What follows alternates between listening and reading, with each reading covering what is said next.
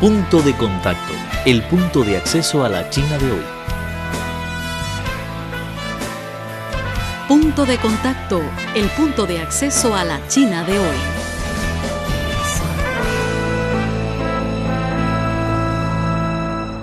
Hola, ¿qué tal amigos oyentes? Bienvenidos a una nueva emisión de Punto de Contacto, el punto de acceso a la China de hoy. Soy Pedro Fan Xiaotian, les mando a ustedes un cordial saludo desde los estudios de Beijing.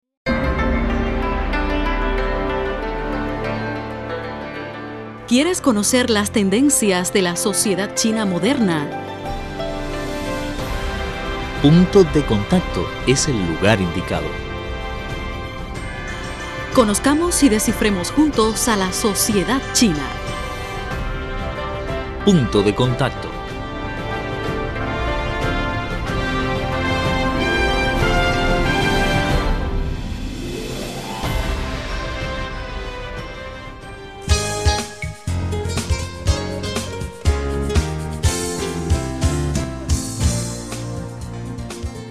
El jueves 28, en horas de la tarde, en el Salón Hugo Chávez de la Embajada de la República Bolivariana de Venezuela en China, emplazada en Beijing, se hacían presentes el aire solemne y los brazaletes tricolores. Se celebraban los 62 años del nacimiento del ex líder venezolano Hugo Chávez. 62 años Chávez, Juventud Tricolor.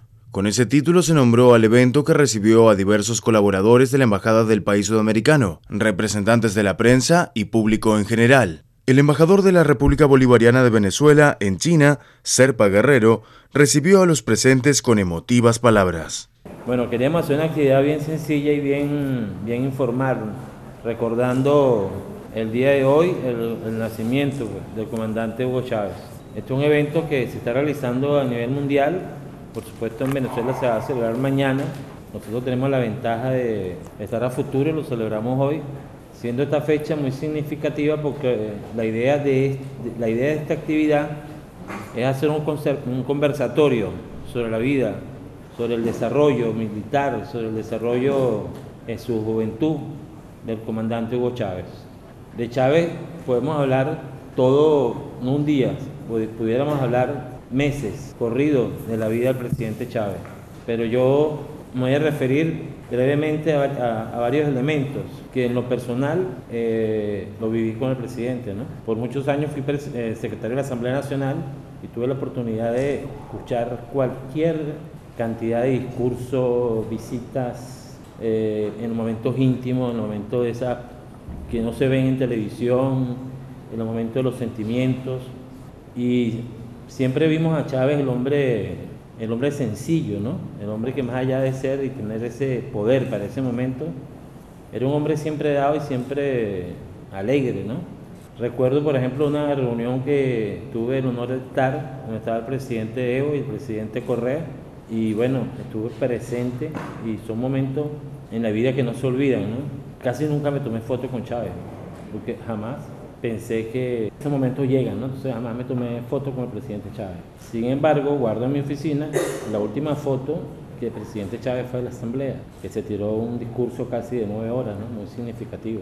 La banda tricolor marcó la juventud de Chávez y fue el hilo conductor en los discursos que dieron homenaje al exmandatario durante la jornada. Vamos a escuchar a continuación el mensaje de Gilars Larrarte, teniente coronel del Ejército de Venezuela. Quiero iniciar estas palabras, este conversatorio, con un pensamiento del comandante supremo de la Revolución Bolivariana, Hugo Rafael Chávez Frías. Unidad, unidad, unidad. Para salvar la patria, para salvar la revolución, para salvar el futuro. Aló presidente número 246, Cumaná, 5 de febrero del 2006 como teniente coronel del glorioso ejército bolivariano, egresado de la Academia Militar, me siento profundamente agradecido por concederme el gran honor de ser quien inicia, o por ser el, el orador de orden de este día lleno de historia, día donde conmemoramos los 62 años del natalicio de un gigante, un gigante que dio todo por su patria, un gigante que dio todo por, por su pueblo, por nuestra querida Venezuela, como fue el comandante supremo Hugo Rafael Chávez Frías. padre de la Revolución Bolivariana. El 8 de agosto de 1971, el joven Hugo Chávez decide matricularse por su cuenta en la carrera militar. Ingresa a la Academia Militar de Venezuela a pesar que su padre, Hugo de los Reyes, no le agradaba la idea que escogiese la carrera militar, pero contaba con el apoyo de su madre. Nuestro zurdo barinés, que había ingresado a la morada del Roble y el Samán, ilusionado aún con la posibilidad de ser pelotero profesional, día a día fue sumiendo un compromiso único con el estudio, el código honor y con su patria. En medio de una cotidianidad repleta de instrucciones, paradas, lecciones eternas, compañerismo leal, intenso, ejercicio físico y grandes retos intelectuales, en Chávez se despertó una certeza y afloraron las motivaciones políticas. Años después confesaría que no recordaba el momento preciso cuando se hizo consciente de su vocación, pero sí afirmaría que fue un proceso que comenzó a sustituir todo lo que hasta ese momento había sido mis sueños y mi rutina, el béisbol, Magallanes, la pintura y las muchachas. Cerrando el evento, el profesor Su Si Cheng, miembro honorario de la Academia China de Ciencias Sociales, expresó lo siguiente. A principio, Chávez quería estudiar ingeniería o física y matemática en la universidad. Su padre le recomendó ir a estudiar en la Universidad de Mérida, donde estudió su su hermano mayor. Pero Chávez no quiso y decidió ir para a, la, Academia Militar a Caracas porque le gusta el béisbol. Y en Mérida pensó Chávez que no, no, se, no se juega el béisbol, sino juega el fútbol. Pero la academia cuenta con buenos jugadores y cuenta también con buenos entrenadores de béisbol. Su meta o su sueño es ser algún día un buen jugador de las grandes ligas de los Estados Unidos y su ídolo era el famoso jugador El Látigo Chávez.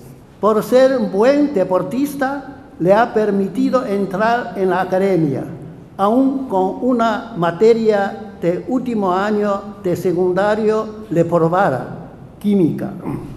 Pero no solo el sueño de ser una buena estrella de béisbol, algo más traía el joven Hugo consigo. Basta con saber que fue el libro que lo acompañó en los primeros momentos de su nueva vida, el diario de Che Guevara. Con un ejemplar de este libro bajo el brazo, ingresó Chávez en la Academia Militar.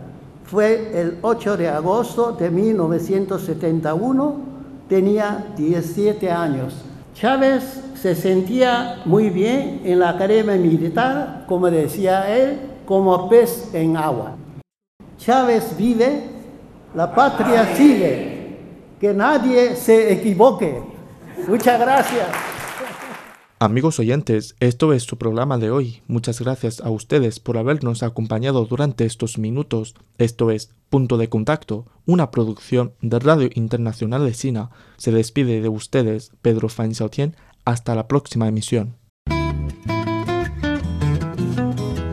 En Punto de Contacto queremos estar conectados contigo. Escríbenos por correo electrónico a spa.cri.com.cn también tenemos una dirección de Twitter que es arroba CRI En Facebook nos encuentras como Radio Internacional de China en Español. Y no olvides ingresar a nuestro sitio web. La dirección es espanol.cri.cn.